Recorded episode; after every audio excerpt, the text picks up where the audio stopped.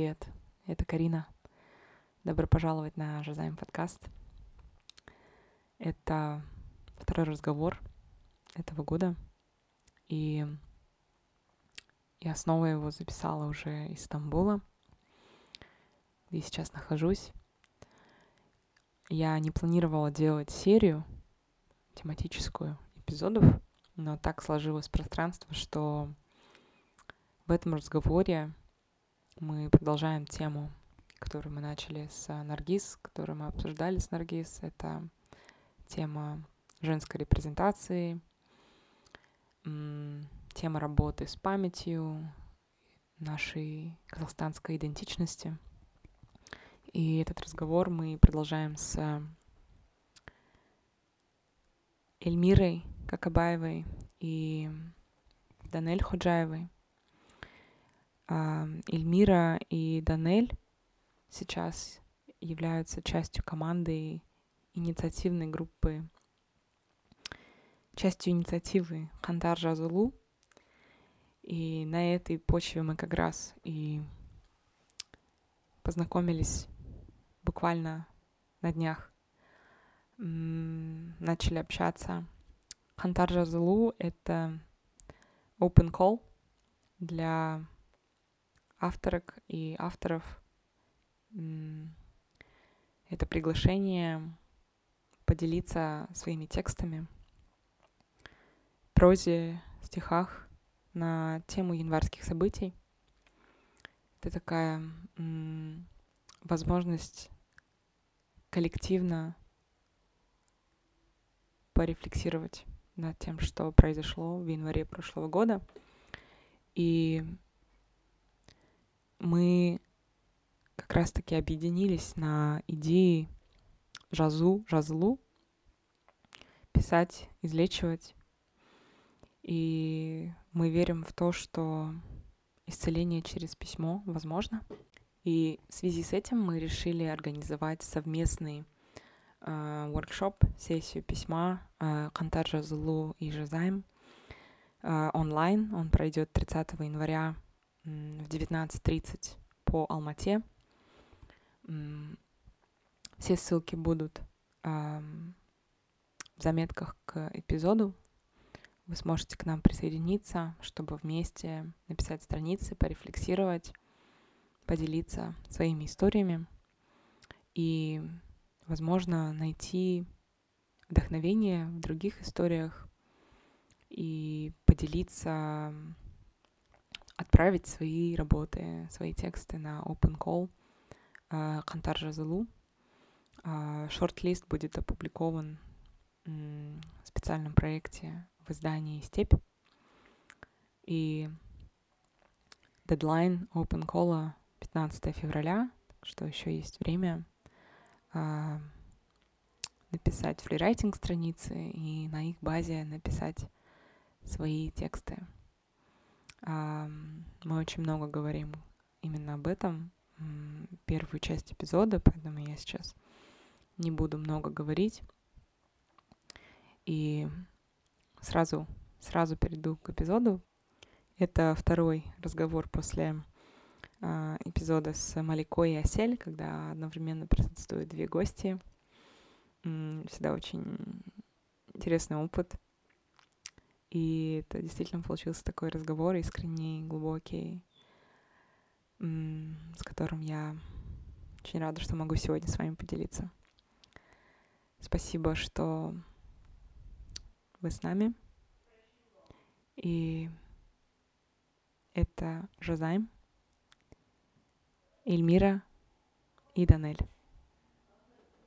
Сегодня такой у меня замедленный день.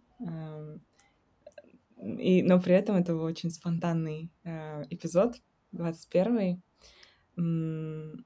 Мне вот Эльмира написала буквально на днях, и так сложилось, что Жазайм меня, мне кажется, ведет э, и как будто подсказывает мне каждого следующего человека и вот, людей, с кем поговорить.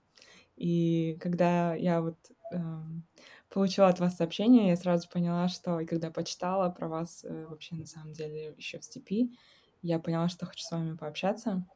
И а, вот сегодня в гостях 21 эпизод Эльмира, Эльмира Какабаева, а, писательница, журналистка, создательница курса «Семейная этнография» или «Как деколонизировать свое письмо». Добро пожаловать, Эльмира. И это и вторая гостья. Сегодня мы втроем. Это Данель Худжаева, журналистка и журналистка, которая также работает в социальных проектах, да, как со слов самой Данели. А, Данеля, Эльмира, добро пожаловать на Жизайм подкаст. Спасибо за ваше время. Спасибо, привет всем, привет, Карина. Я тоже рада, что мы смогли так спонтанно договориться и поучаствовать. Вот, спасибо тебе за такую открытость. Ничего, что я на ты перешла. Да, да, супер, супер, супер. Со мной да. тоже можно на ты, я всегда так всем говорю. Все хорошо.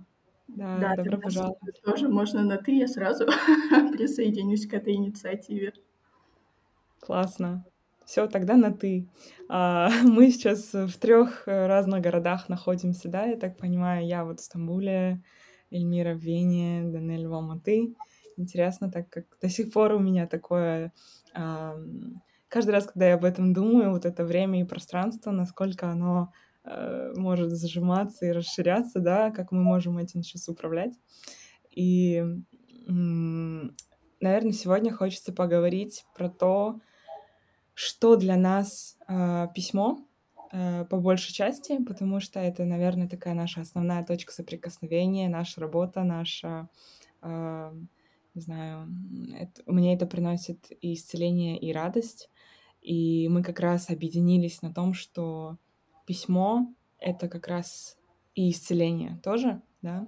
И вот жазайм — это исцеление через письмо, жазу, жазулу а, исцеляться и писать, да, жазу. А, я не перестаю удивляться и не перестаю восхищаться эм, вот этим, вот этой концепцией, которая вот внутри языка заложена, да, и мне кажется, нам даже не нужно этому учиться, то есть на где-то на каком-то подсознательном уровне мы знаем, что это так и есть. Вот э, расскажите, пожалуйста, что для вас письмо, что для вас жазу, наверное, даже, а, что, что это для вас означает как в жизни вашей проявляется? А, я, наверное, начну. А, на самом деле я тоже очень удивилась, когда ну вот мы думали, да, над концепцией а, нашего open call Хантадж Разлу, который посвящен текстам о январе, а, о январских событиях прошлого года. А, я удивилась, когда вот буквально недавно я увидела как раз выпуск с Наргиз, и я знала про подкасты, я знала про вашу практику еще с лета, с фестиваля «Стык». Вот, но, но это, как всегда, знаете, такое бывает на периферии, ты как бы эм, не смотришь, такой зум-ин не делаешь, вот, но после того, как я увидела ваш выпуск, твой выпуск а, про январь, и, mm. по-моему, это был самый первый выпуск да, в этом года. году. Да, и, а, и вообще концепцию, да, что Жазайм — это про исцеление, я удивилась, насколько мы совпали. То есть здесь mm-hmm. был такой момент, что, о боже, возможно, ну как бы такое ощущение было, господи, неужели я как-то бессознательно украла эту идею, или что это было вообще? Вот, ну как бы настолько это было в каком-то таком а, а, пространстве, где все совпадает и все складывается. Вот. А, и да, наверное, тот подход и тот а, угол, да, angle, под которым мы хотели бы посмотреть на такие трагические события, как Хантар, а, мы хотели бы посмотреть на эти события и на этот опыт с какой-то созидательной, mm-hmm. созидательной оптикой, созидательной мыслью, энергией и а, с ощущением, что а, чему нас этот опыт научил и как мы можем преодолеть те травмы, которые мы получили, как мы можем вообще как бы проговорить все, что с нами произошло, с каждым по отдельности и со всеми коллективно, и не погружаться в какую-то негативную эмоцию, а, ну, какую-то глубокую негативную эмоцию, когда ну, люди просто впадают в депрессию или mm-hmm. уходят, закрываются и ну, как бы теряют смысл, а попробовать подумать над тем, что с нами произошло, что по помогло нам как-то это все пережить, и, и чему это нас научило, и чему этот опыт научил нас, о, что мы узнали нового о себе.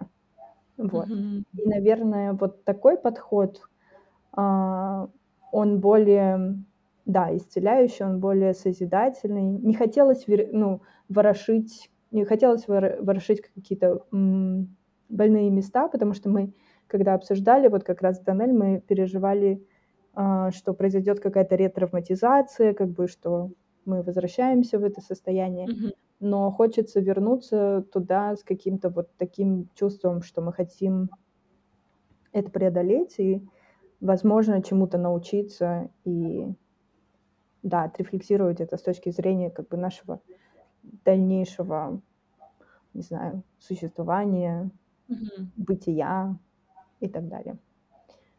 Вот. Mm-hmm. Да, я вот тоже хотела сказать, что, в принципе, конечно, идея письма, она такая очень терапевтичная, и это, наверное, мысль, она не новая. Многие, да, терапевты, терапевтки советуют писать, вести дневники, и мне кажется, мы делаем это часто неосознанно, несознательно, еще когда там, мы дети, и мы все это записываем, а потом приходят родители, которые вскрывают этот дневник, и ты просто чувствуешь себя так уязвимо и так стыдно и плохо, и потом mm. уже внутренне начинаешь избегать этого. А, но вот недавно все-таки я листала свой телеграм и нашла м, закрытый закрытую такую группу, куда я писала какие-то мысли и любовные послания парню, про которого я уже практически ничего не помню. И я такая, боже, это так трогательно, но это так стыдно.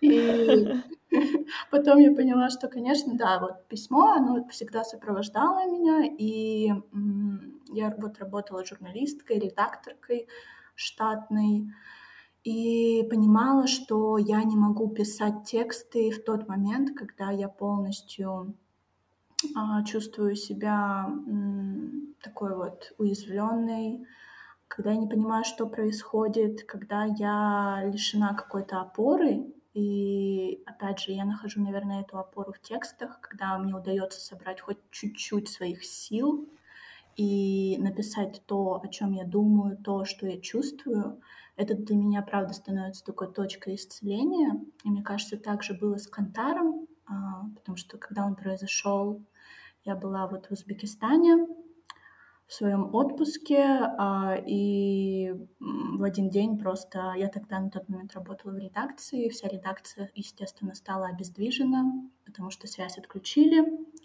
и я целыми днями писала новости, которые я получала, как-то пыталась поддерживать сайт. И в какой-то момент, когда уже все вышли на связь, а, я поняла, что во мне не осталось никаких сил, я не могу больше писать новости, я не чувствую ничего.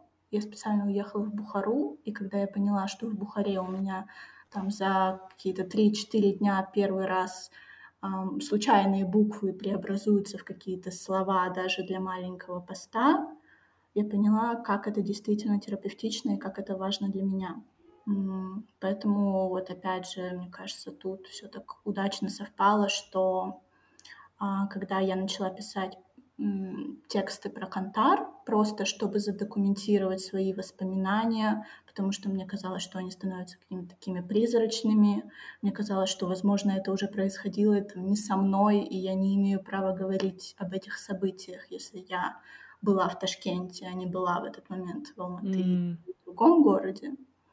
Когда я начала все это фиксировать, а вот ровно в тот момент появилась Эльмира и сказала, Данеля, давай делать open call, давай, проект. И mm-hmm. или вот я верю в такие сближения, и мне кажется, что и твой проект, э, Карина, очень созвучен, да, сейчас этой теме, и мне кажется, что все это на самом деле действительно не случайно. Да, мне очень откликается. А, мы я была в Алмате в тот э, момент, и, конечно, сначала казалось, что что-то не, не, ну, как будто не верится, что это может происходить в нас.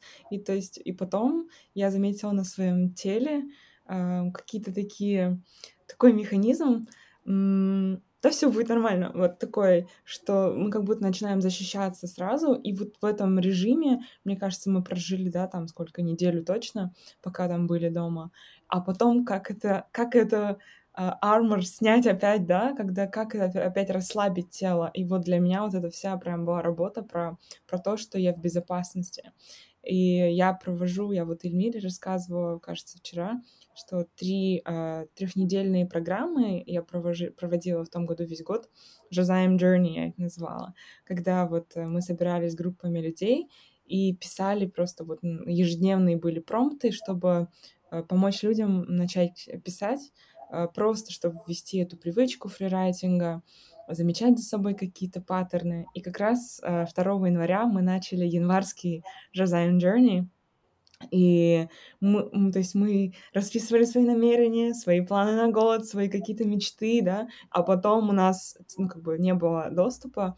И очень интересно, как мы в этот момент, мы настолько ощутили вот эту близость внутри группы, нас было, по-моему, 7-8 человек, мы друг другу писали смс. И я помню, я просто ребятам отправляла промпты по смс, и мы продолжали писать вместе.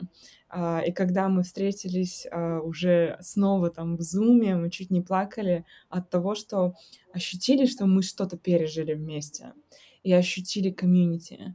И с того момента я начала задумываться, как мы можем, как вот эта практика письма может на уровне только государства, да, сделать всех вот дать всем ощущение комьюнити. И вот мы с Наргиз про это тоже разговаривали, и мне кажется, вот именно этот open call, даже если люди не отправят свою а, работу, то они задумаются а, над, над тем, а как они рефлексировали, да, а что у них происходило. И это нас просто на каком-то вот на, на уровне души, мне кажется, уже объединяет. Поэтому вот это единение, пусть и через... А, то есть, когда нас пытаются разделить, а люди все равно инстинктивно хотят объединяться. Мне кажется, вот это вот важно, э, важный процесс для, для жазлу. Да, мне тоже эм, хочется через этот проект эм, узнать опыты и, ну, это такая сейчас как очень сильно заюзанная фраза, услышать голоса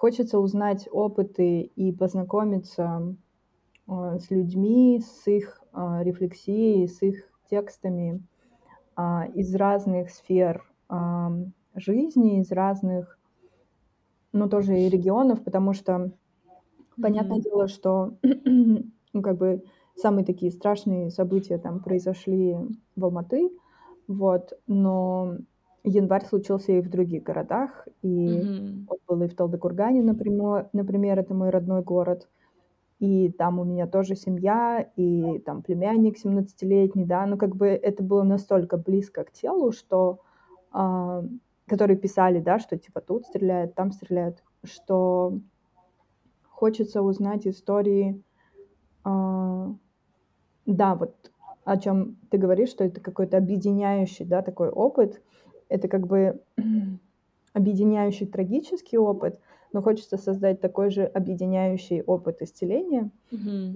И мне очень хочется как бы приглашать, пригласить и увидеть тексты людей из разных регионов, из разных городов, на кого это так или иначе повлияло, или в самих городах, где тоже были протесты, и там областных центрах, да, и, и тех людей, кто это все переживал на расстоянии, потому что mm-hmm.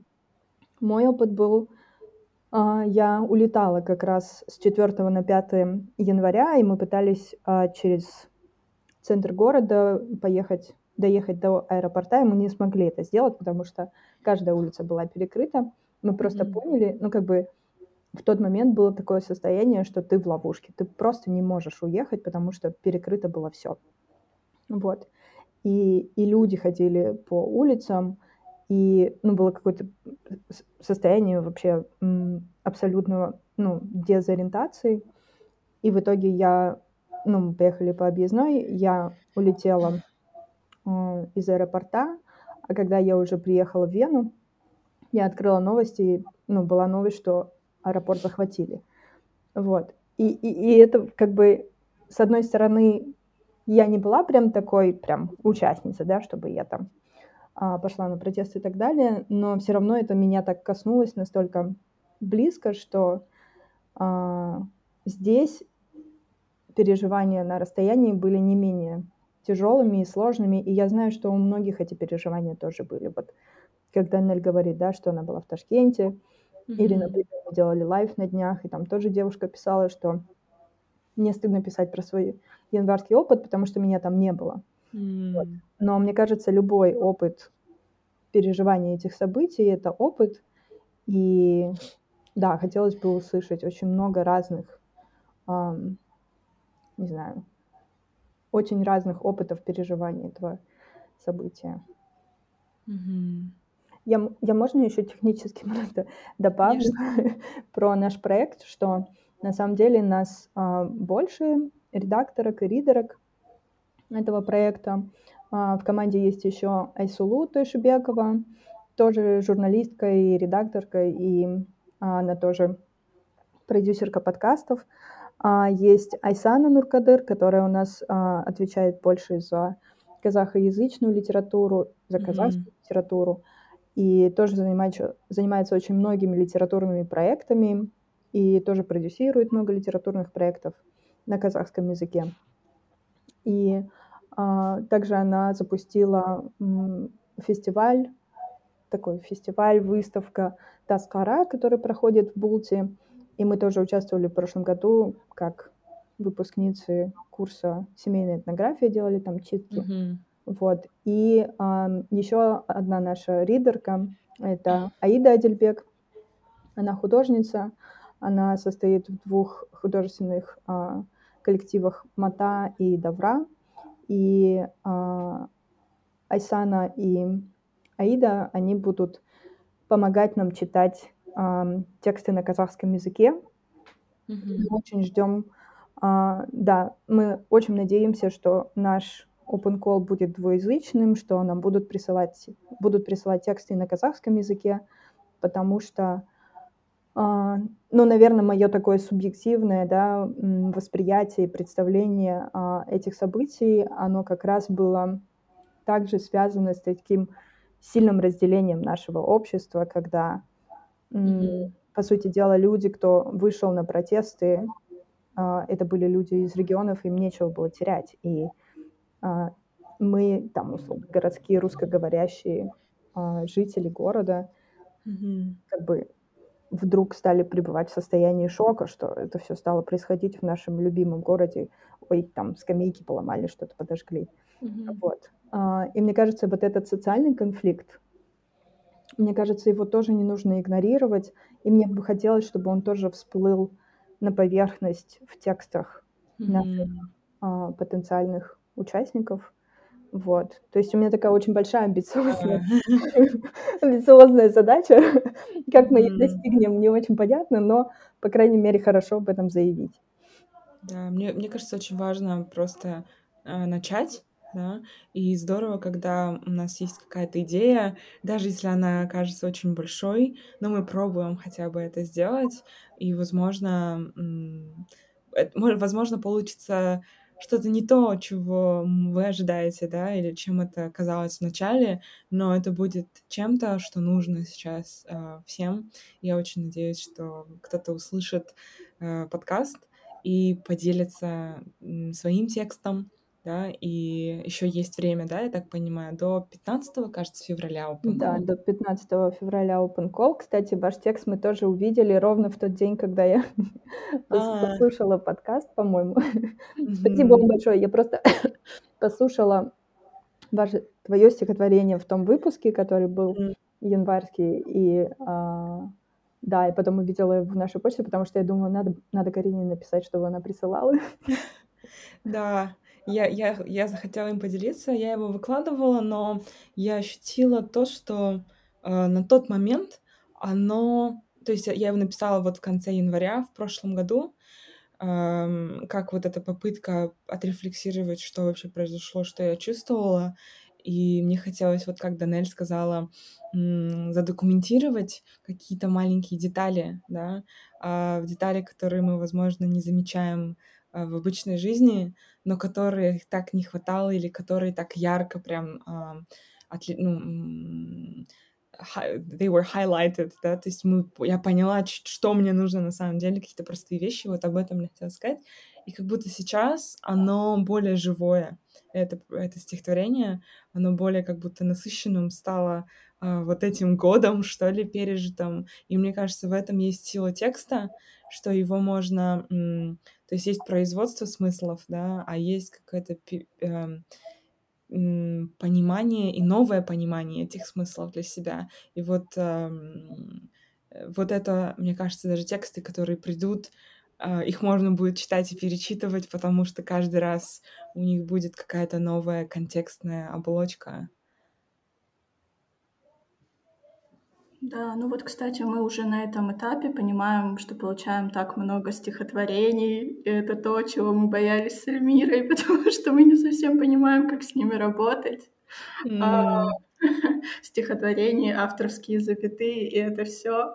Но мне кажется, это очень здорово, потому что, ну, лично для меня это открывает какой-то новый мир, потому что я привыкла исключительно к рассказам, каким-то статьям, mm-hmm. каким-то текстам.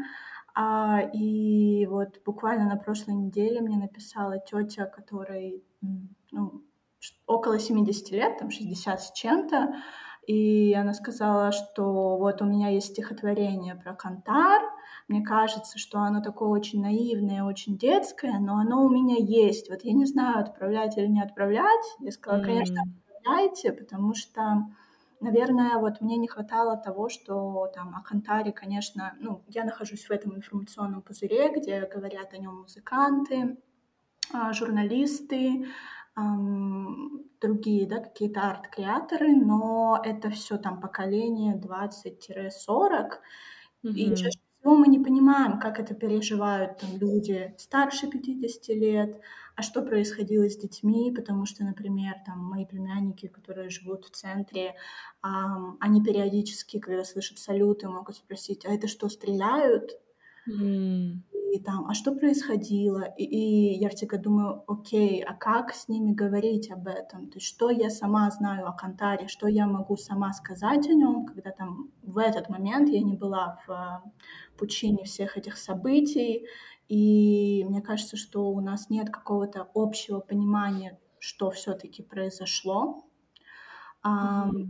И потому что, да, опять же, это такой личный опыт. А, мы были очевидцами разных событий, плюс, естественно, не существует никакой прозрачности в списках погибших. Ты не понимаешь, сколько этим людям лет, сколько их действительно было, кто они, что именно, да, с ними произошло. И мне кажется, что, не знаю, вот лично в этом, в моем году не было ни одного дня, когда я бы собиралась с семьей или с друзьями, с коллегами, коллежанками и не обсуждала Кантар. И мне кажется, что хотя бы признать факт того, что Кантар не просто вот был там несколько дней или месяц и закончился, mm-hmm знать факт того, что он продолжается и что он будет определенно идти с нами в течение, не знаю, какого-то, наверное, все-таки долгого времени, если этот open call тоже будет чем-то таким, что поможет людям переосмыслить этот опыт и все-таки понять, что если, если все-таки есть исцеление, что оно не только идет по нарастающей, а может быть каким-нибудь таким, ну, идти спиралевидным, это может быть, опять же, эм, ты можешь скатываться в какой-то такой негативный опыт, потом тебе снова может mm-hmm. лучше, потом снова хуже, потом снова лучше, и вот мне важно, наверное, сказать и о том, что это тоже нормально, потому что мы переживаем все по-своему, мы переживаем это в разный врем- временной какой-то промежуток времени с разными эмоциями, и на самом деле все, все эти эмоции, они имеют место быть, да. Да, абсолютно. Спасибо, что поделились. У меня, у меня вот э, Эльмира, когда вы сейчас рассказывали, э, ты рассказывала, э, сейчас привыкну, к сороковой минуте, наверное, привыкну, э, рассказывала про э, вот кольжанок, редакторок, с которыми вы объявили, да, этот open call. И для меня очень важно всегда, э, я всегда говорю о сотворчестве Э, на подкасте. Это для меня важная тема. Co-creation, сотворчество с жизнью, с другими людьми. И сотворчество э, такое профессиональное, э, там, в дружеских отношениях, что бы это ни было. И вот мне кажется, это сотворчество, то есть то, что вы вначале сказали про созидание, да, хотелось сделать call направленным на, на, созида, на созидательный процесс э, сотворчества. Вот хотелось бы вам этот тоже вопрос задать о том, что для вас сотворчество э, с жизнью э, самой, да, что для вас сотворчество с другими людьми и как это сейчас ощущается вот в работе, может быть, там женских комьюнити или в целом, да, в Казахстане и вот или там, где вы находитесь.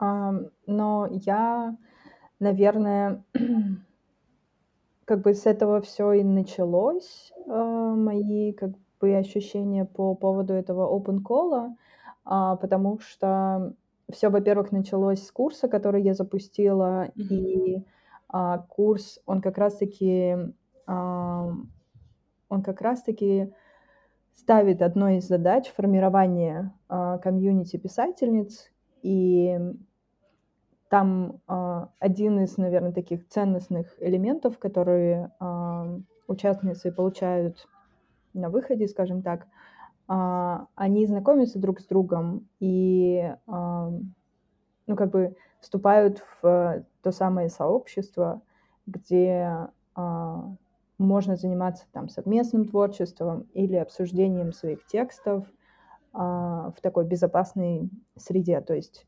мы там, уделяем этому 6 недель, еженедельно мы встречаемся, и уже к концу этих 6 недель а, все уже друг друга знают и могут... А, как бы идея заключается в том, что мы читаем тексты друг друга и даем обратную связь.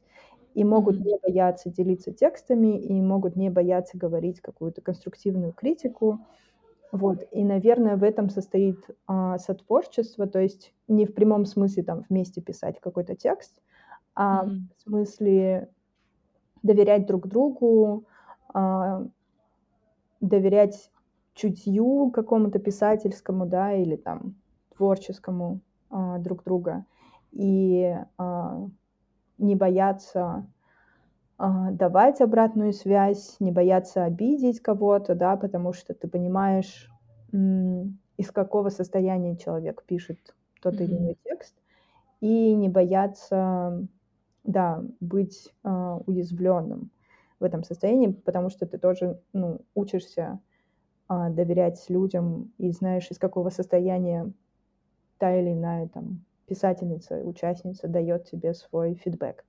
Вот. И, наверное, в этом была главная, а, главная ценность. И, по сути дела, благодаря курсу мы познакомились с Данель, и там я уже в таком состоянии немножко, вот, я хочу делать этот open call, но я не знаю, как к чему подойти, как к нему подобраться. Вот, и Данель сказала, да, давай сделаем. У нас такое, это очень какое-то такое, опять-таки, да, как-то все совпало. Вот. И Данель подхватила мою идею, за что тебе очень большое спасибо. Вот. И дальше, опять-таки, через сообщество, через нетворк, через какое-то вот ощущение людей а, мы пригласили остальных участниц. Вот. Айсулу я видела на презентации сборника а, женских текстов а, «Причинное место». Это тоже был такой долгий писательский проект от Femwriting Workshop Алматы. mm-hmm. который делала Зоя Фалькова и Айри. Я забыла фамилию, к сожалению. И я была на презентации, я не была на воркшопе, но они выпустили такой большой сборник, и участницы, писательницы, поэтки, кто писал, они зачитывали свои тексты, и вот у Айсулу был классный текст про ложки деревянные, вот, и в целом, а, ну, ее как бы такая феминистская а, позиция а, с нами очень сильно срезонировала, и мы были очень рады, что она согласилась участвовать. Вот. А Айсана, например, тоже делала проект Тасхара, который тоже со мной очень сильно а, срезонировал, потому что они как раз делали там такой, у них какая-то там магическая была история про аруахов и про рейв, mm-hmm. как практики а, соединения, да, а, как бы, когда мы вспоминаем своих предков, но также через какую-то практику и музыка, и а, танец, они как бы были все вместе, плюс у них была выставка. Вот. И Аиду позвала Данель. А, тоже расскажи, пожалуйста, как у вас произошло это соединение. Mm-hmm. А, да, Аиду я узнала благодаря тому, что вот я работала с Датой Смаиловой. Um, я провожу иногда с ней интервью, материалы и вообще Саада. Вот я верю в идею таких проводников, которые показывают тебе направление, которые могут а, проводить тебя в свою же культуру и так далее. У меня есть, мне кажется, какая-то такая необыкновенная история про подругу родителей, которая эстонка, но которая жила в Казахстане какое-то время и открыла для меня мою уже такую центральноазиатскую культуру, идентичность, mm. и познакомилась со многими людьми, включая Саадат Исмаилову. И вот у Саадат есть а, коллектив как раз-таки Давра. Это коллектив центральноазиатских а, художниц, креаторок.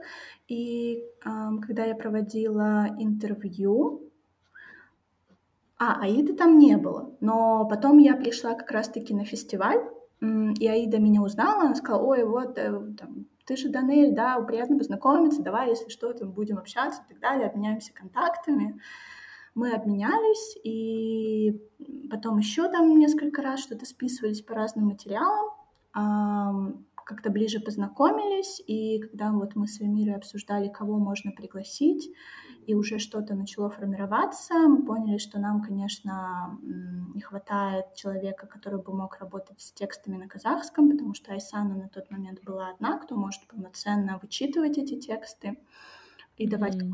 фидбэк. И вот в голову пришла Аида, я ее позвала, и она вот сразу откликнулась, сказала, что ей это очень интересно, что она рада присоединиться, несмотря на какой-то там огромный объем работ, который она выполняет, потому что, я думаю, тоже важно сказать, что это абсолютно волонтерская инициатива, мы не получаем никаких выгод от нее, у нас есть основные работы, на которых мы запахиваемся, а потом приходим и делаем наши посты, пишем тексты и делаем mm-hmm дизайны в конве, как можем. Вот. И, и с ISU, кстати, у меня тоже была история.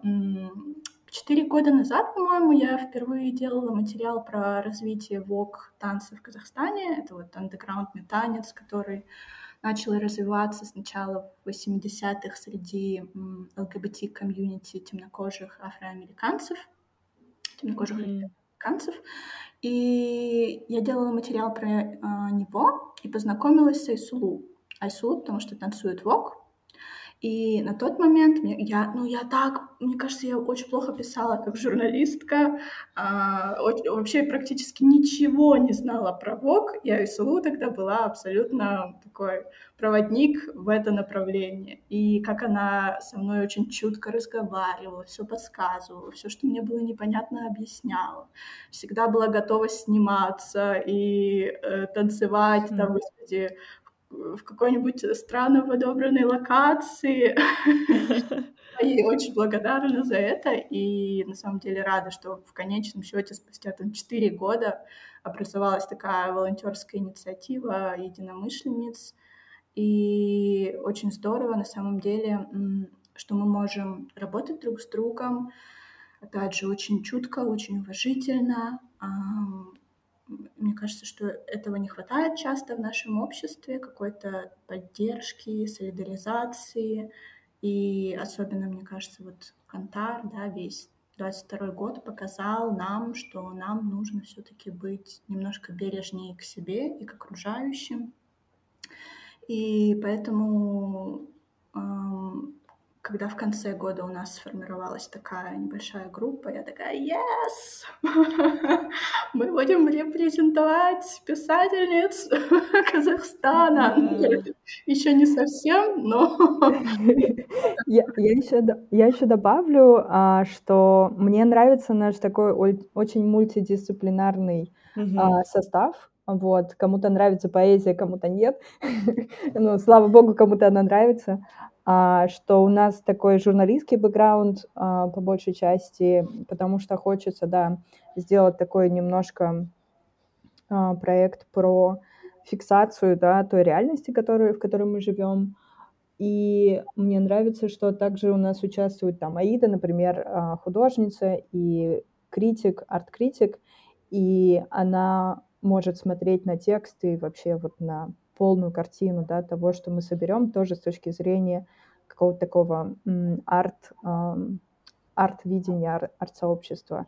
Вот. И мне кажется, то, что, допустим, у нас очень много стихов, например, сейчас, да, приходит, а, это неудивительно, потому что, а, правда, когда речь заходит о каких-то тяжелых, сложных а, событиях и смыслах, то, наверное, стихотворная форма ну или, наверное, я так воспринимаю поэзию, это как бы более м, интуитивно, м, как бы не очень осознанный, но такой более эмоциональный, интуитивный способ а, рассказать об этом, как-то это выразить, потому что проза, она все-таки больше, мне кажется, аналитическая, хотя я не знаю, вот, наверное, там профессиональные поэты со мной сейчас поспорят и скажут, что ты что, каждое стихотворение, каждая строчка — это математика, вот. Поэтому я поэзию читаю, я думаю, вот ёкнуло у меня что-то, значит, хорошо. Вот. Да, и, наверное, эта история про такой многодисциплинарный, многосторонний а, взгляд а, нас всех на ну, тот проект, тот результат, который мы хотим, и тот процесс, да, которым мы сейчас занимаемся. Единственное, у нас нет мужчин в команде, вот. Мы решили создать безопасное а, пространство для самих себя. Вот, я думаю, что, может быть, мы когда-нибудь, да, если вдруг у нас вот наше такое спонтанное а, спонтан, спонтанная редакция, спонтанный состав как-то задержится и сохранится, или в каких-то других вариациях, вот, эм, мы, может быть, сможем как-то, или мы познакомимся и сможем как-то делать такие более, э, да, расширенные, что ли, составы редакции, участников. Но пока мы решили, что мы хотим побыть, да, немножко, немножко наедине с самими собой, но тем не менее мы а, как бы ищем не только тексты mm-hmm. от женщин авторок, вот, а, мы приглашаем всех к участию. На самом деле сейчас, если посмотреть, там в принципе такой достаточно сбалансированный у нас сбалансированный состав. Mm-hmm. Да. Ой, столько всего, на самом деле, и про комьюнити, которое вот только сейчас, да, соз- начинает создаваться, а, какого-то, какая-то культура именно писательская, когда мы а, можем, вот про безопасное пространство, да, как раз, когда мы можем создавать для себя вот это пространство, где мы можем раскрываться еще больше. Потому что критика, она, ну, она, она разная может быть. И вот мы с Наргиз про это, кстати, обсуждали. Очень интересно, как э, я не делаю вроде э, серию, да, какую-то, а получается все равно серия. Получается, мы там с Наргиз говорили о работе с памятью, там, про фонд, да, и сейчас мы говорим о работе с памятью. Наша какая-то а, ancestral работа там с предками, и вот это то, о чем мое стихотворение. Я вот сильно ощутила в январь а, связь, и, и про это я потом сделала э, Жозаем на Хумыне, что когда вот я сижу за столом, да, и смотрю на э, предков, и ощущаю себя этим самым предком. А, для кого-то я этот предок. И как, что мы в этом настоящем сейчас можем сделать, чтобы а, там на нас смотрели, да, а, вот определенным образом, или так, как вот я сейчас смотрю вот назад, да. То есть какое-то вот эти переплетения того, что и прошлого уже не существует. Как бы, да, оно у нас есть в памяти, и память вот это Почему важно зафиксировать, как мне кажется? Потому что это действительно а, а, сереет, да, вот э, в нашем сознании каком-то. И когда мы делимся, мы находим точки соприкосновения, и это то, а, к чему будут обращаться как я пишу, те, кто назовет потом предками нас, да, то есть будут отсылаться на нас, и поэтому мне кажется, это супер важная работа, которая сейчас происходит, и мне хочется сразу, не дожидаясь конца, а, чтобы мы могли еще сейчас о чем-то поговорить другом, а, сказать, что вот а, я очень благодарна за приглашение провести такую совместную практику, да, вот это будет Жазайм, э, Хантар Жазулу и Жазайм, когда мы сможем собраться в общий круг и вместе порефлексировать и написать страницы э, про январь, и, может быть, может быть, какие, кто-то из э, участников, да, отправит и на open call свои произведения, может быть, для кого-то вот нужен какой-то общий круг, да, чтобы выразиться, валидизировать свой какой-то опыт и, и потом только вот из, из безопасного пространства поделиться. Поэтому, мне кажется, это тоже это будет классно. Это будет 30 мы договорились, 30 января в понедельник а, в 19.30 да, по Алмате. Я думаю, что будут э, еще анонсы и у меня, и у вас, но э, мы вот в Зуме проведем вот такую онлайн-встречу на следующей неделе. Расскажи поподробнее, как обычно это проходит, как вы делаете эти сессии? Да, Жизайм основан на э, свободном письме, Э, в первую очередь это свободное письмо и вопросы для рефлексии какие-то тематические чаще всего. А, и для меня фрирайтинг — это инструмент для того, чтобы научить себя или помочь себе научиться не, реда- не редактировать себя и свои мысли, не, не, не, не навязывать лейблы того, что какие-то мои мысли неправильные, какие-то правильные вот это мне нельзя говорить, или вот это можно, да, чтобы хотя бы на письме мы начинали себе позволять быть такими, какие мы есть, чтобы мы начинали быть э, честными с собой максимально. Вот это такое, это практика на э, тренировку честности э, с самими собой. И, соответственно, я всегда прошу людей ну, ощущать, да, свои, то, что они чувствуют в момент того, когда они пишут, потому что часто э, письмо, и вы, наверное, как никто можете со мной согласиться, насколько письмо терапевтическое, и со, наше подсознание часто может сопротивляться этому письму, да. А, мы хотим что-то написать сознательно, а подсознательно мы, на, мы за это не садимся, потому что мы избегаем каких-то эм, чувств, которые, да, вот за этим эм, стоят. И вот я всегда прошу людей э, замечать, что они чувствуют, какие эмоции при этом испытывают. Часто, мы, часто говорят про чувство вины, часто говорят про сопротивление, про а, там, стыдно за какие-то мысли и так далее. И вот это все отследить, чтобы стать чуть ближе к себе. А, и вот эта концепция исцеления через письмо, она для меня стала такой, ну, той линии, которая, по которой я все мерю, по сути, в своей жизни, да, и стараюсь помогать людям в этом. А, а вопросы для рефлексии, они а, ну, дают направление, да, то есть часто люди не знают, о чем писать, если там впервые или очень редко пишут, и вопросы, они как бы подталкивают на определенные размышления, А, но самое основное, я также прошу писать то, что первое приходит в голову, потому что часто мы, вот первое что-то приходит, а нам там, а нам за это стыдно или еще что-то, да, и вот я прошу посмотреть именно на то, что сразу выдается, что первое приходит в голову.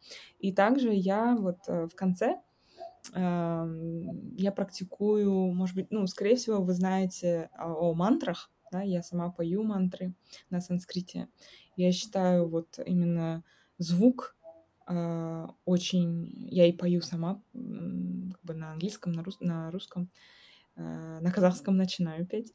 Э, и я считаю звук очень э, целительной штукой тоже, когда он просто может поменять всю вибра... все, все вибрационное поле наше. И вот когда мы поем, а, я пою мантры, я чувствую, как я соединяюсь с чем-то очень э, древним, большим, что во мне, внутри меня и вокруг меня существует, и как бы ты становишься частью этого мира.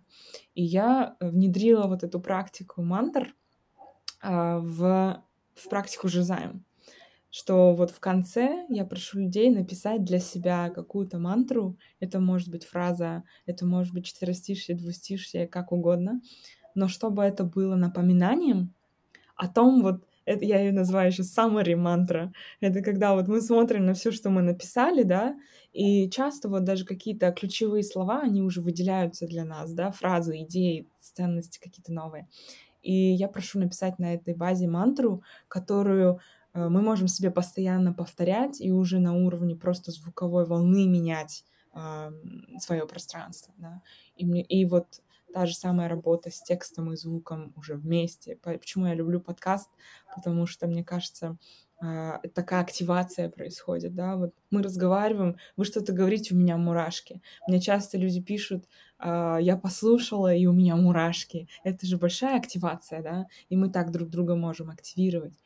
А, и вот поэтому это для меня стало важным такой, это такая духовная часть работы, и также работа с намерением, на меня индийская культура сильно повлияла, поэтому у меня э, слова часто из санскрита, у меня даже э, логотип Жозайма даже, индийский классический э, шрифт, э, санкалпа это называется, да, то есть намерение, решимость действовать. Потому что когда мы что-то делаем, не понимая зачем, то у нас нет какого-то четкого направления, да, и мы, по сути, ну, куда-то мы придем, но а, а что там, да? И поэтому я всегда стараюсь вызвать вот эту необходимость а, а, замедления и, намер... и постановки намерений.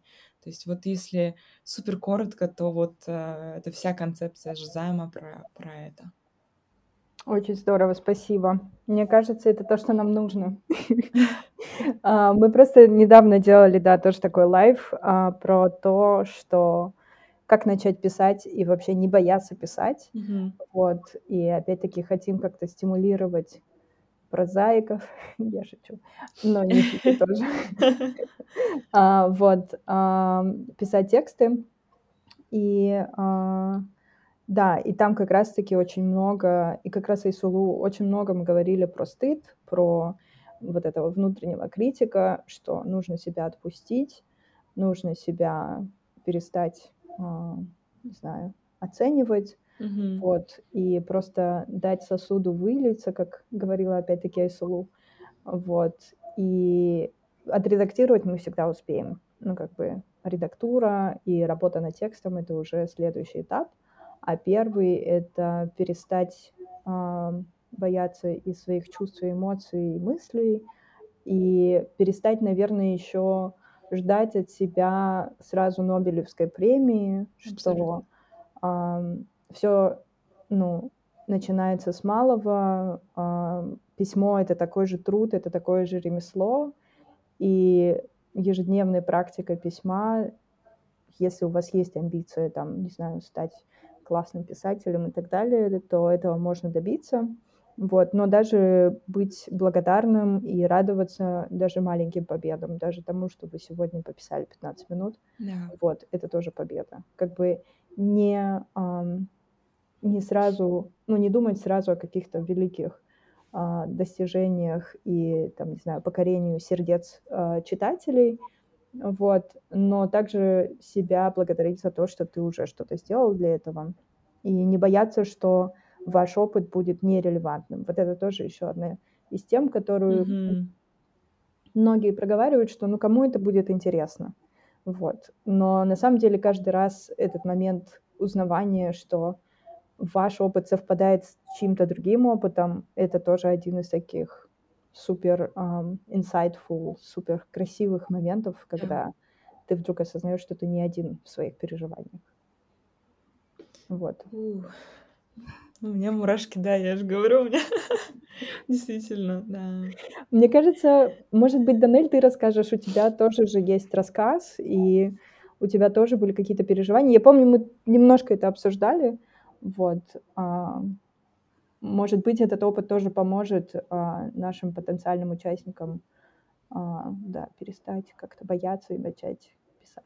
Да, вот у меня тоже была такая все равно внутренняя стигма, потому что когда ты работаешь журналисткой редакторкой, то ты привыкаешь к тому, что, во-первых, у тебя всегда есть материал, и ты пишешь исключительно по определенной теме, у тебя есть содержание, и ну вот как учат да, журналистов, журналисток, то что быть объективной, никакой эмоциональности, никаких, к сожалению, сожалею, там что-то еще, ничего. Мгм.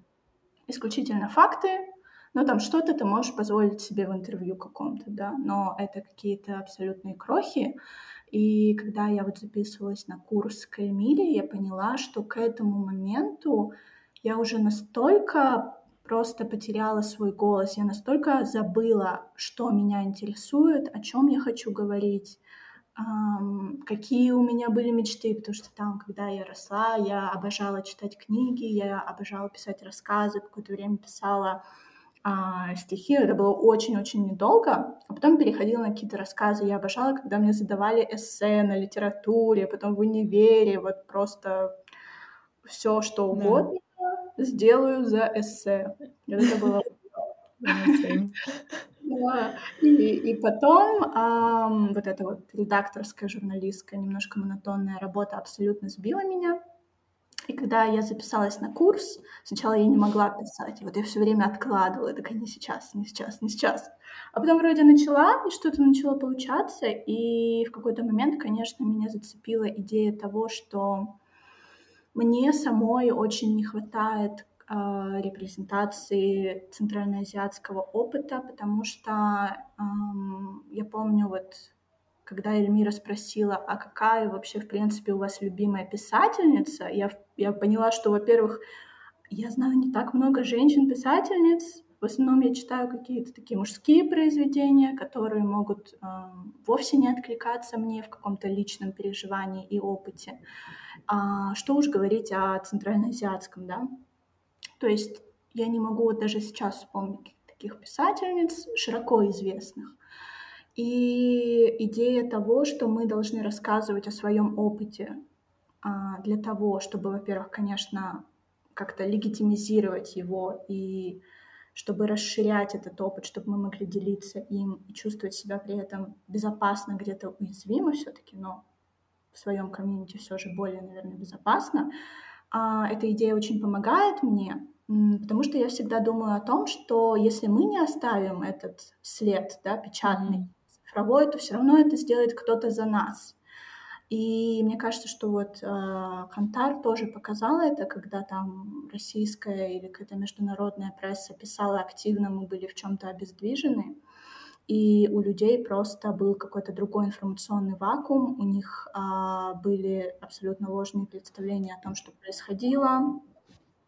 И понятное дело, что в какой-то момент журналисты, естественно, когда связь уже появилась, они начали активно писать об этом, расследовать. И мне кажется, что это во многом помогло нам всем понять, что действительно происходит с нами. И мне бы очень хотелось, Мгм. чтобы в моем детстве и в моем юношестве я бы читала, что там происходило в жизни какой-то центральноазиатской или казахстанской девушки, как она там испытывала первую влюбленность, как у нее разбивалось сердце, как она писала в Телеграме странные парню, который старше ее, и, очевидно, ничего не получится. Мне бы хотелось, чтобы я читала об этом в своем юношестве, но этого не было. Поэтому, конечно, м, Мне кажется, опять же, идея того, что твой рассказ никому не нужен, он абс- она абсолютно ложная. Твой рассказ нужен всегда. Во-первых, тебе, во-вторых, хотя бы там, если это даже несколько десятков человек, ты понимаешь, что если ты можешь помочь им, это на самом деле уже многого стоит. Да. Вау, абсолютно. Я прям чувствую, что это действительно серия, это так перекликается о том, с тем, о чем мы говорили с Наргиз, про репрезентацию, о том, ну, про... и мне в этом смысле очень люблю работу Малики Колесовой в, ее издательстве Тинтек детской литературы, да, когда действительно э, или вот знакомьтесь Баттер, да, они делали книжку, когда мы видим своих э, на страницах, да, и we can relate, мы можем понять эм, и валидизировать свой, свой опыт тем самым. И не знаю, можно много говорить о том, что э, там получать э, внешнюю валидацию это неправильно и так далее, но мне кажется, это важно. Э, мы так мы так подпитываем свою внутреннюю какую-то валидацию опыта. И вот так наша опора она усиливается, а, формируется, конечно, она разными событиями и очень много из детства. И вот из детства как раз. А, я, кстати, веду дневник почти нон-стоп с 2008 года. С, э, я помню, мой первый дневник я начала, ну, прям вот каждый день писать. Это было 08-08-2008, 8 августа 2008 года, мне только там 12 лет исполнилось. И я помню, первая моя запись была как раз о том, что... Я помню, я писала такое противоречие о том, что вроде бы началась Олимпиада в Пекине в тот день, и в то же время а, вот этот а, конфликт а, в Грузии начался в тот момент. И я помню, об этом написала, и вот мои первые были размышления, представляете, именно об этом, о том, а, а, как, а как вообще, как мне жить в мире, где с одной стороны происходит какое-то радостное событие объединяющее, и где-то в этот момент начинается война, и какие внутри мне испытывать, а можно ли мне испытывать, я помню, у меня был вопрос, могу ли я в этот момент радоваться? И мне, наверное, хочется сказать, что у многих был, мне кажется, блок э, писать или вообще созидать. У меня точно был в том году, в начале года, точно, наверное, до середины года. От того, что созидание, творчество, оно ассоциируется с чем-то таким более в, в, э, возвышающим, да, возвышенным, э, чем-то как бы с радостью какой-то, любовь, возвышенное чувство. И мне было стыдно испытывать радость. Мне было стыдно, а могу ли я радоваться, могу ли я быть счастливой, да, в этот момент, когда происходит X, Y, Z. И вот с этим я пожила, и когда я написала вот этот эм, э, Жан стихотворение, ну, как бы, это, я не знаю, даже стихотворением его не могу назвать, какой-то текст, и я поняла, что это вообще лучшее, что я могу сделать. Э, возможно, единственное такое э, в, действительно важное — это поделиться своим вот этим творческим каким-то кодом и быть в своей радости, быть в своем счастье, находить его, находить эту опору, а, исцелять себя и делиться этим, потому что мы как раз так и будем исцеляться коллективно, когда мы будем продолжать, мне кажется, делать то, что мы умеем лучше всего, каждый, каждая, каждый делать, продолжать свою работу и продолжать радоваться маленьким вещам, и вот это и нас и будет исцелять. И вот э, когда вы говорили, что когда вот Данель сейчас сказала, что я, я откладывала письмо, да, я вот этот январский текст тоже откладывала, потому что э, он, я его написала как раз на базе фрирайтинг страниц, которые я вела весь январь, и я потом вот так собир... И я его собирала вот так по кусочкам фрирайтинга, свои мысли, и то, как, ну, этот текст для меня вот так собрать себя по кусочкам со всех январских страниц и вот э, продолжать, продолжать себя собирать в такие пазлы, мне кажется, и, и делиться этим. Вот это, мне кажется, важно. Да, мне кажется, я добавлю, что то, что у тебя в практике, да, твое письмо, оно ежедневное, оно регулярное, позволяет потом э, и на такие события, и на какие-то явления большие в наших жизнях посмотреть а, спустя какое-то время и, а, да, отрефлексировать еще раз, наверное, с вот этой дистанцией, а, смочь а, из этого переживания какого-то интуитивного больше собрать какую-то более полную картину, да, когда первые там, не знаю, эмоции, первые переживания проходят, когда появляется некая дистанция, у тебя всегда есть материал, с чем работать, у тебя всегда есть. Да. а, какие-то записи, которые можно дальше рефлексировать и думать дальше. То есть невозможно там сразу что-то написать с нуля. Ну, как бы, наверное, можно, но если делать какие-то такие регулярные а, записи, регулярные а, какие-то заметки и так далее, именно они становятся твоим рабочим материалом, с которым дальше можно работать, и из него создавать более полную картину, более полный текст произведения. Вот, и я опять-таки говорю про то, что писать каждый день по чуть-чуть, это как раз то, что поможет в конце месяца или там, не знаю, когда там в- у вас там созреет все, написать что-то более полное, вот, и, и вы потом себя еще поблагодарите, что вы это делали. Да. Да, Очень классно. Я на самом деле про репрезентацию и про тексты. Мы сделали такое тоже внутреннее упражнение в редакции, в команде нашей, подумать про тексты о травме, а, которые мы читали когда-то, с которыми мы сталкивались, вот, как другие писатели, поэты а, пишут о травме, вот, и поняли, что как-то мы мало, во-первых, как будто бы, ну, читали таких текстов, и точно мы мало читали такие тексты в Казахстане или там в казахской литературе, наверное, мы опять-таки недостаточно читали казахскую литературу. Ну, то есть Айсана у нас, вот она помогает как бы с... Она наш проводник а, в казахскую литературу, вот. Но я поняла, что так как мне сейчас не хватает контента, и, к сожалению, а, язык, а, языка у меня тоже недостаточно, чтобы читать по-казахски, вот, у меня какой-то тоже такой интуитивный сейчас произошел перефокус на Asian American writers. Да, Мгм. это люди, которые азиатской идентичности, которые живут в Америке, и на самом деле сейчас какой-то бум этой литературы.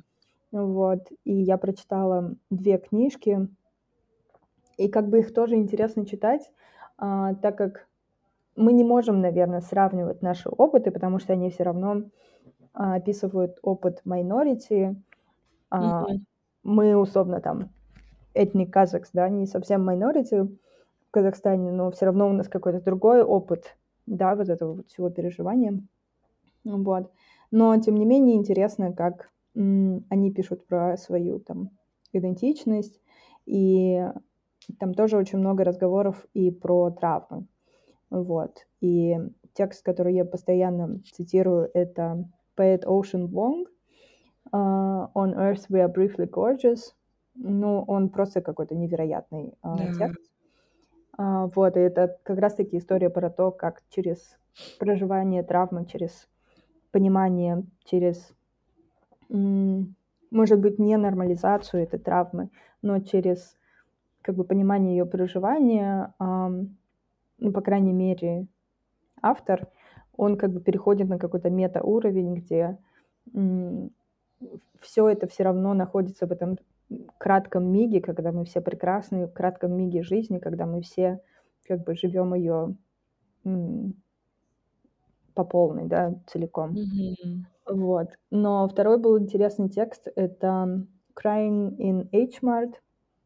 Это а, авторка м, Ко- м, Кореи, ну не, Korean American а, Мгм. идентичность.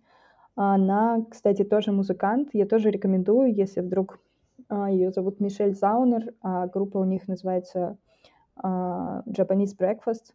Они очень классные. То есть я первую узнала их музыку, а потом я прочитала ее текст. Мгм.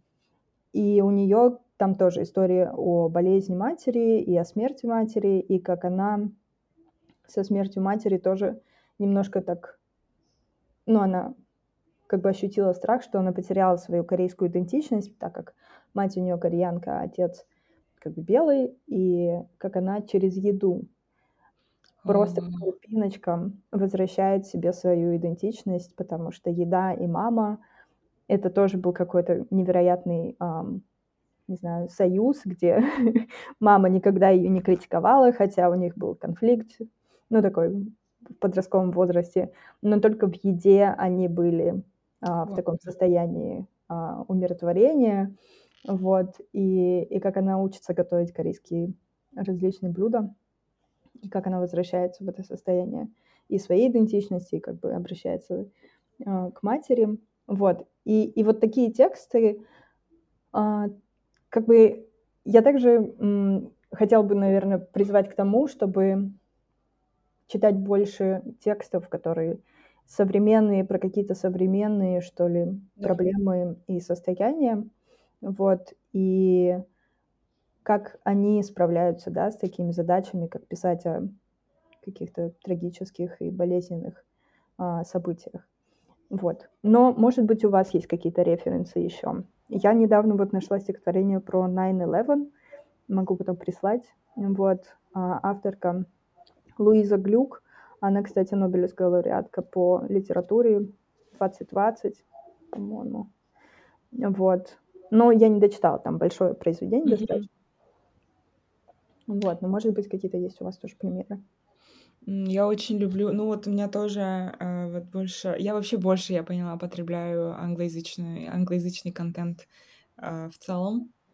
Э, но, кстати, вчера вот читала про OpenCall, когда и поняла, что вот на сайте э, я, я попала на казахоязычную версию э, статьи и просто ее прочитала и такая, а, окей. Когда я не в Каз... Ну вот, я сильно заметила за собой, когда я не в Казахстане, мне гораздо легче фокусироваться на э, казахских буквах, на, на, на, на их объединении в слова.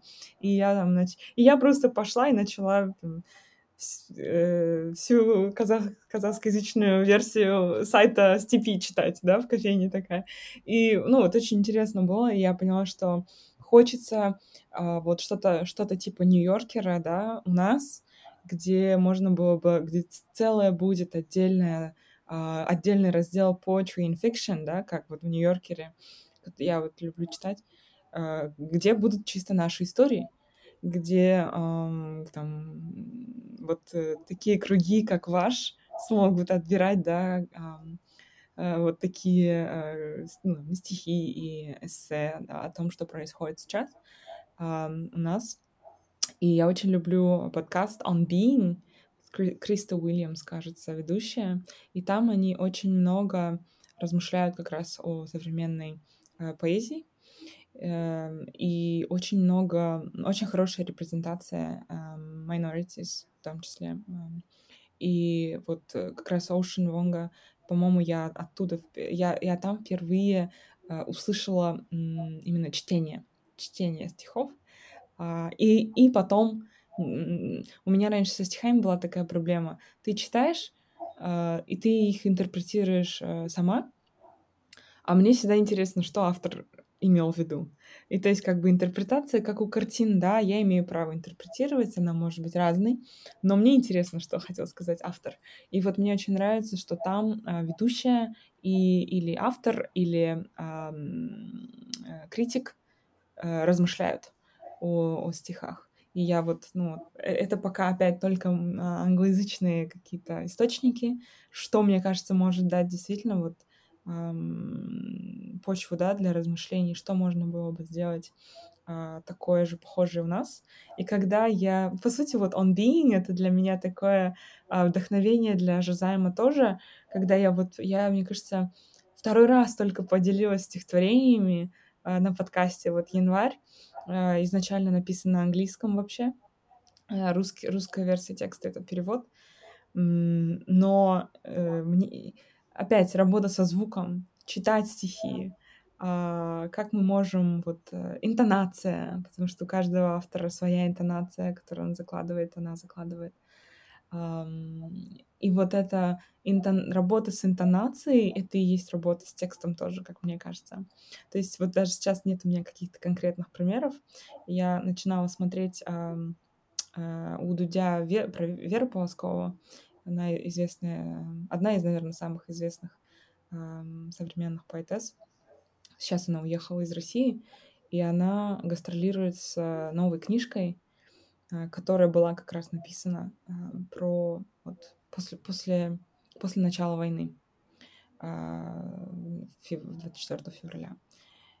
И как там она рассказывает, как э, мне, мне очень, мне очень это до слез тронуло, как она говорит, люди уезжали из Украины с э, рюкзаком, и люди подходят к ней и говорят, я в рюкзаке увез там э, паспорт какой-то, какие-то пару вещей и вашу книжку. То есть это, это пока... И они приходят, и как бы вот там в Стокгольме, да, они приносят ей э, подписать ее. И насколько важна в итоге для людей э, литература, и какой она оставляет след э, вот в сознании, что автор, авторки, они становятся частью жизни, они становятся чем-то, через что мы можем свой опыт отследить, да. И в этом смысле у меня, у меня своя книжка в том году была вторая э, стихов опубликована. «Символ отречения от контроля» называется. И я ее тоже вожу везде и чувствую, как она, она для меня самой раскрывается по-новому каждый раз. То есть мои тексты для меня раскрываются по-новому. И когда я их читаю, они раскрываются по-новому. То есть вот, может быть, я, наверное, эм, чтобы далеко не ходить, могу себя привести в пример сейчас, да, что я, я писала действительно и пишу обо всем, что я проживаю, пока жила в Казахстане. Э, сейчас пишу, когда уехала, но, наверное, вернусь. Вот это ощущение, я наполовину казашка, наполовину э, русская с татарской кровью. И вот тоже было мне непонятно про язык, про идентификацию, про понимание себя, где, с какой стороны себя находить, вот, особенно после начала войны. Но, конечно, это меня очень обрадовало то, как э, я чувствовала единение в нашей стране в марте, особенно вот, да, когда мы были, ходили на митинг в поддержку Украины, и я, я прям ощутила, как на уровне а, страны мы как будто объединились по большей части, да, в своем понимании, что правильно, что нет, и где мы стоим в этом вопросе, каждый для себя, по крайней мере. Вот, я, конечно, далеко ушла от э, вопроса, но вот. Мне кажется, это хороший такой uh, attitude, да, uh, в качестве референса приводить пример своей книги, своих текстов. Это то, к чему мы стремимся. Так что, Карина, можно у тебя просто поучиться. Ну, спасибо. На самом деле это, это правда, это правда, но это правда важно. Как бы свой собственный опыт, uh, ну, ничего с ним не, ну, его нельзя как бы обесценить, и поэтому а, важно иметь его тоже как референс. Вот. Вот мне хотелось спросить Данель, которая так ручку положила и слушает. А какие у тебя есть книги, а, которые... Ладно, я перестану спрашивать про травму, а, но которые тоже на тебя сильно повлияли, такие жизнеобразующие. Um, так, вот я пыталась вспомнить нещадно название этих книг, и я не могу их вспомнить, потому что там такая красная обложка, и это автобиографическая книга одной американской писательницы о своем детстве, и она рассказывает а, в ней о том, начиная с истории бабушки, продолжая историей мамы и рассказывая в том числе и о своем детстве. Вот, я ее обязательно прогуглю потом, скину. А, по-моему, дикие лошади или свободные лошади, что-то такое. И мне кажется, что вообще в целом тема какой-то семейной такой, да, биографии, этнографии очень всегда была мне близка, потому что вот я росла на историях, которую мне всегда рассказывал в основном папа или там мама о своих родителях. Я вот выросла на историях об Шаршелыке, про Жильтоксан постоянно слышала. И у меня получилась такая история, вот почему мне, в принципе, знакомы, наверное, слова Карины и ее опыт, что когда ты растешь в Казахстане, и у тебя там не только, да, какая-то есть казахская идентичность, а вот у меня папа узбек, бабушка татарка, а мама казашка, то есть дедушка казах с маминой стороны, и когда ты растешь со всем этим бэкграундом, и вроде вы говорите в семье на русском, но при этом используете там а, какие-то центральноазиатские выражения, причем на разных языках, и когда ты уже в какой-то момент не понимаешь, э, какой это mm-hmm. язык, русский, узбекский, казахский, какая, ну вот, какая пословица сейчас из какой культуры пришла, это, конечно, очень здорово, но а в течение долгого времени я думаю, что я не ощущала в себе уверенность в том, чтобы говорить о казахской культуре, о казахстанской культуре, потому что я думала, имею ли я на это право, если там mm-hmm. совсем я казашка, да? Yeah. И мне кажется, что этот год, вот Кантар, все, что произошло с нами, он меня очень прочно укрепил в понимании того, что я могу, я все-таки могу говорить о своем опыте. И mm-hmm наверное, странно сегментировать свои идентичности на отдельные. Вот, вот моя казахская идентичность, да. вот отдельно существует где-то узбекская, иногда просыпается татарская, потому что на самом деле они существуют в каком-то таком мультидисциплинарном пространстве и вроде органично существуют друг с другом. И вот когда я бываю в Узбекистане, ко мне резко и чудесным образом еще может прийти казахский язык, и я начинаю говорить на, только на казахском и не могу сказать ни слова на узбекском. Mm. У меня пропадает казахский, я думаю, пожалуйста, не опозорься, когда ты что-то. Пожалуйста. И мне кажется, что ну вот понимание того, что да, у нас тоже очень много идентичностей, не только этнических, но и, понятно, есть женская, да, какая-то идентичность, есть, есть какая-то mm-hmm. профессиональная, и нельзя их эм, просто ставить в какой-то вот такой лес... на, на какую-то такую лесенку, которая одна выше, другая ниже. Кажется, эта идея тоже важна для нас всех, потому что важно помнить, наверное, не то, что нас отличает, нас разъединяет, а все-таки думать о том, что нас объединяет, и создавать пространство, mm-hmm. да, могут действительно объединить все наши коллективные переживания, и в которых мы можем говорить о них спокойно, без какого-то страха быть эм, неверными или быть осужденными там кем-то. Поэтому вот очень здорово, что у тебя существует такой подкаст и практика, в которой можно все это осуществлять. И надеюсь, что наш Open Call тоже станет да, такой площадкой, где можно будет открыто говорить о своем опыте и понимать, что он имеет право на существование, и он нисколько не хуже, не менее интенсивный, чем любой другой опыт. Да, абсолютно. Ой, спасибо вам. Спасибо. Я сейчас, кстати, вот вспомнила одну книжку а, «Бегущая с волками». Может быть, вы слышали? Клариса Пинкола Эстес. А, я когда ее прочла, по-моему, 4 года назад, вам, а, там вот как раз про архетипы а, она очень много говорит и о, о миф, о, о женской роли в мифах, да, о, о мифах, об архетипах женских. И я поняла, как много внутри, на самом деле, всего, не только вот этой какой-то профессиональный, национальный, а вот действительно есть какой-то там а, точно так же, как, например, в индуизме, а, как там богини, они просто репрезентация каких-то определенных энергий внутри каждой из нас, да. И почему мы часто э, разрешаем себе только вот в одной находиться. То есть я там, я только добрая, я вежливая, я говорю вот uh, I'm, I'm a nice person, nice person archetype, да, вот этот. Но есть же еще какой-то, вот uh, появилось такое выражение sacred rage, когда есть какой-то, какая-то какая злость, но которую можно сделать созидательной. И вот, uh, вот этот sacred rage, мне кажется, я старалась передать вот как раз в своем тексте, когда мы действительно есть какое-то, то, что поднимается какой-то какой-то гнев, который трансформируется в созидательную энергию. И это и дает, мне кажется, нам пуш на то, чтобы делиться своим голосом. Потому что часто мы можем сказать, ну, часто может казаться, что мы не можем этого делать. На самом деле мы можем. И это какой-то новый, э, вскопать новый какой-то архетип в себе, да, э, который может это сделать, который делится и чьи, чьи истории важны.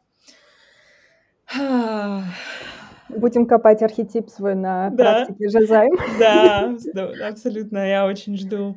А, смотрите, есть ли что-то еще, что я не спросила, а, или о чем мы, что мы не проговорили, чем вам хотелось бы еще поделиться? Ну, вообще, вроде бы все. То есть я прям сейчас...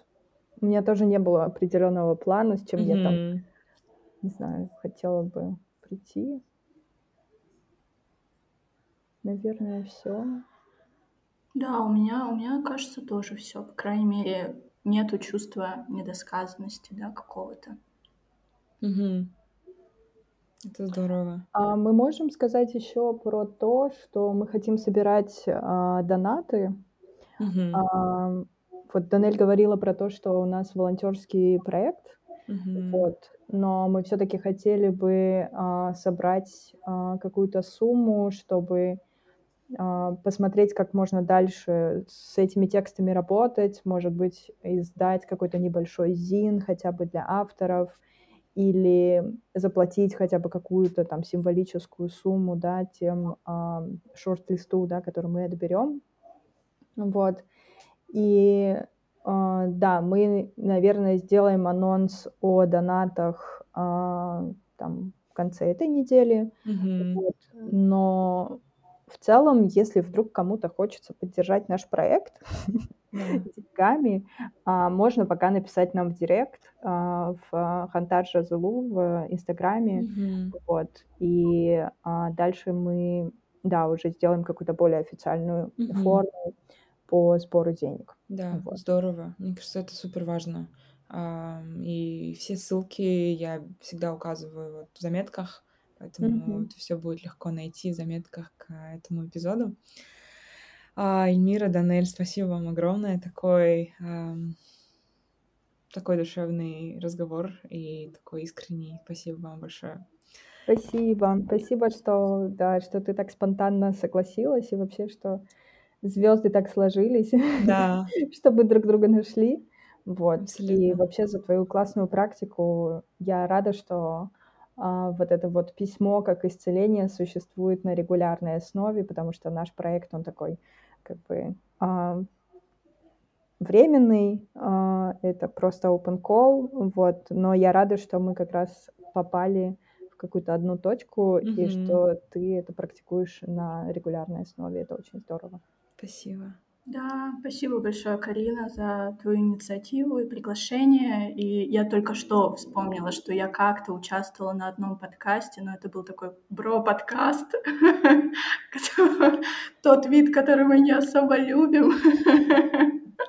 И а, где ты не чувствуешь себя, ну, откровенно прям safe-safe. И поэтому очень здорово, что существует такое пространство, где действительно ты можешь чувствовать себя открыто, говорить о том, что тебя волнует, и вот опять же, да, находить единомышленников и единомышленниц, которым действительно важны какие-то твои мысли и которым может откликаться твой опыт. Поэтому спасибо большое. Да, здорово. Я очень рада. И я предлагаю перейти сейчас к вот завершающей части, про которую я в самом начале тоже говорила. Я вам задам вопросы от предыдущей гости. Это была Наргиз Шикенова. И потом попрошу вас задать свои вопросы комьюнити, чтобы люди могли посидеть, пописать, порефлексировать. И, и также эти вопросы полетят к следующему гостю или гостье. И, в общем, а, вопрос... И на самом деле от Наргиз такой вопрос с заданием а, вопрос такой.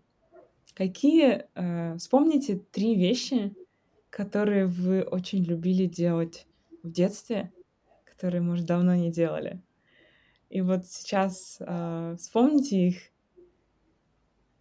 Можете поделиться, что это было. А потом я скажу задание. Так. У меня, мне кажется, это было, по крайней мере, первое, что приходит в мою голову. Я очень любила Мгм. наряжаться во что-то новое, красить губы маминой вот этой вот красной, яркой, коралловой помадой. Мне очень нравилось выходить, опять же, с мамой в театр, когда она меня водила. И еще мое любимое занятие это было, я вот у меня была вот такая маленькая кукла, я ее отдавала маме, говорила, смотри за своей внучкой, я пошла на работу, я пойду работать. Вот любимых занятия краситься, наряжаться, ходить в театр и ходить на работу. А, Мы с Наргиз недавно переписывались на эту тему, а, когда я сказала ей, что я хотела быть Аллой Пугачевой, и я носилась из одного угла комнаты в другой а, с каким-то пируэтом, танцем и с такой расческой в руках в виде микрофона. Вот, и это было настолько, не знаю, а, окрыляющим таким опытом а, свободы. Мгм. Вот, потому что я правда ощущала себя на сцене, что я, а, да, выступаю. И у меня тоже была вот эта вот а, история с а, наряжанием. А, Я носила или такие платки маминые, которые я завязывала там по-разному, или а, папины рубашки, которые я тоже подвязывала там платками. И когда все сидели а, в комнате, там смотрели телевизор или еще что-то, я кричала им в эту комнату «Выступает мода!» и выходила. И они должны были на меня все смотреть и говорить, какая я прекрасная. Потом я уходила, переодевалась и снова выходила. То есть у меня было такое дефиле домашнее. Но мне до сих пор нравятся все эти наряды, которые я на себя надевала. Это, мне кажется, было вполне креативно. Вот. Ну, третье, наверное, вот я сейчас скучаю по тому, как я запойно читала. Я, М. на самом деле, очень много читала, и прям, да, сейчас такого нет. Окей, спасибо, что поделились. И вот теперь задание от Наргиз.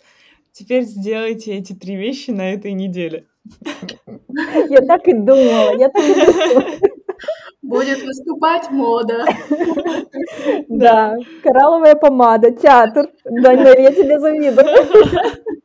Да, то есть это такое вот соединение с внутренним ребенком, да, который никуда не делась, и э, дать, дать ей снова быть и по- повеселиться, и что-то такое, э, может, да, ра- расслабиться, вспомнить, и э, вот, в общем, задание такое, на, на этой неделе попробуйте сделать э, Мне эти кажется, мне кажется, Данель нужен перевертыш насчет работы. Наоборот, отдать работу маме, не знаю, свой рабочий компьютер и сказать, мама, я пошла гулять, Да, теперь наоборот, отдыхать. Да, Хорошая идея, Мира. да, Я да, да. Да, Супер, классно. мне Да, ты нравится. расскажешь нам, какие у тебя были любимые три вещи? А, да, я вот, кстати, в конце эпизода с Наргиз тоже рассказываю. Меня, кстати, тоже было про наряжаться. Это очень прикольно. Нам надо что-то общее организовать, такой in, inner child э, ка- этот catwalk. Э, да, я любила тоже брать у мамы и у бабушки одежду, краситься, и я тоже любила. Но я любила, чтобы меня фотографировали.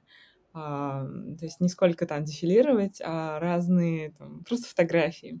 И мама всегда а, печатала их для меня. А, Ну, в общем, это был целый процесс. Я ждала эти фотографии, когда она распечатает.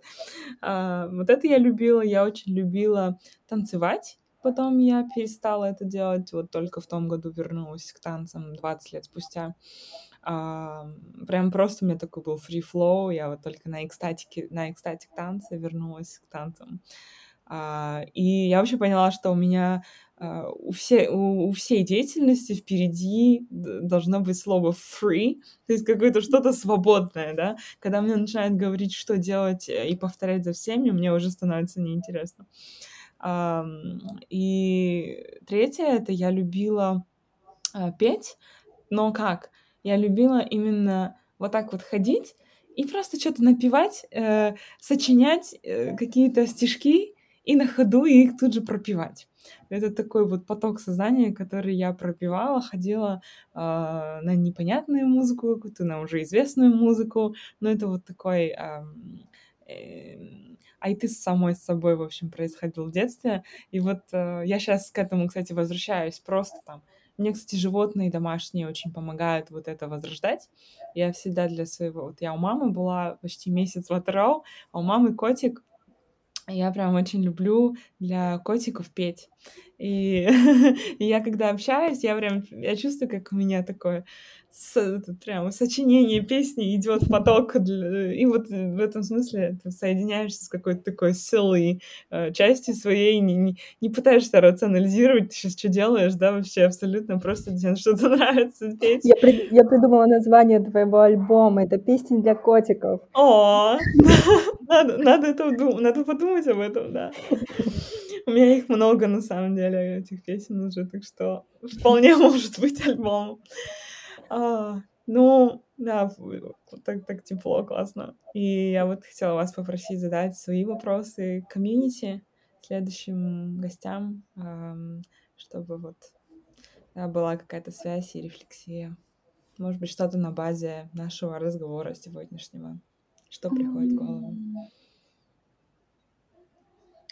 Мне кажется, что у меня вот, а, если мы продолжаем разговор о каком-то внутреннем ребенке, я бы спросила, вот как бы вы позаботились бы о себе, если бы вы смогли вернуться в детство и стать тем самым взрослым. И если у Наргиз было задание, то я тоже хочу, чтобы у меня было задание такое, что вот если бы вы представили, как бы вы могли о себе позаботиться в действиях, mm-hmm попробуйте совершить, ну, если не три, то хотя бы одно какое-то действие, да, как-то вот сделать приятное своему ребенку и почувствовать вот эту теплоту. Mm.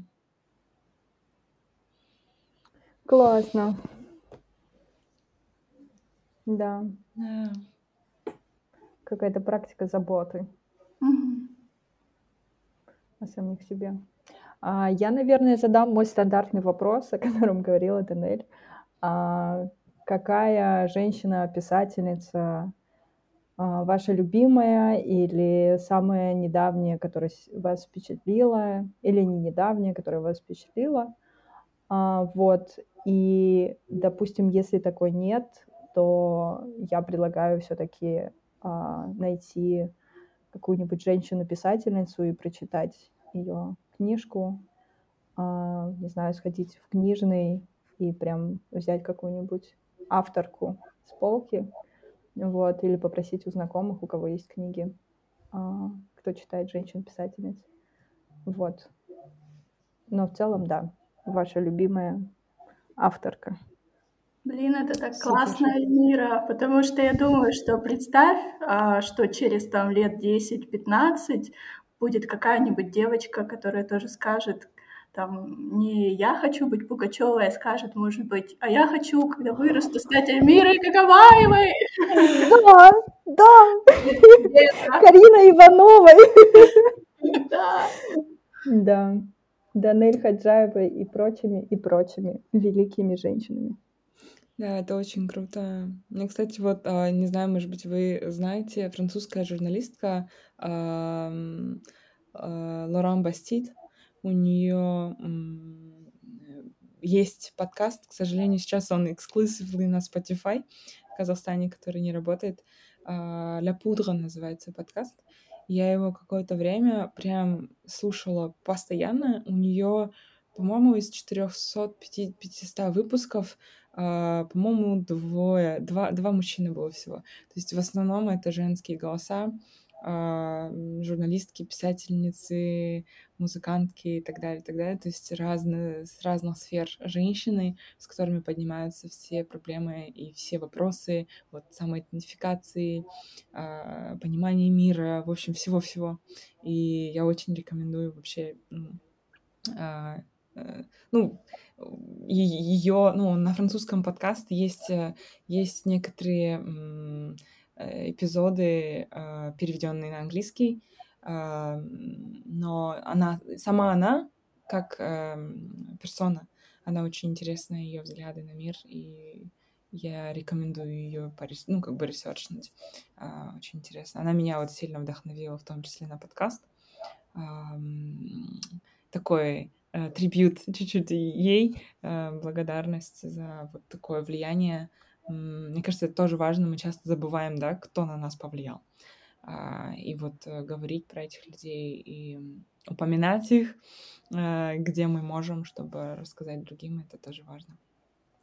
Спасибо вам огромное. Спасибо, Эльмира. Спасибо, Спасибо. Данель. Мы с вами увидимся 30 января. Еще раз, да, повторюсь, что будет а, совместный вот Хантар Жазулу и Жазаем а, сессия, где мы с вами все вместе попишем, порефлексируем. А, все постеры, анонсы тоже будут уже на этой неделе. Это будет в Zoom, онлайн. А, и да, может быть, какие-то тексты попадут потом в Хантар Жазулу. Ну, по крайней мере, мы пообщаемся, познакомимся с Жазаем комьюнити, с вами. И вот что-то что еще новое да. поймем о себе. Да, найдем внутренние архетипы новые. Да. Мне кажется, надо ставить себе такую амбициозную задачу. Угу.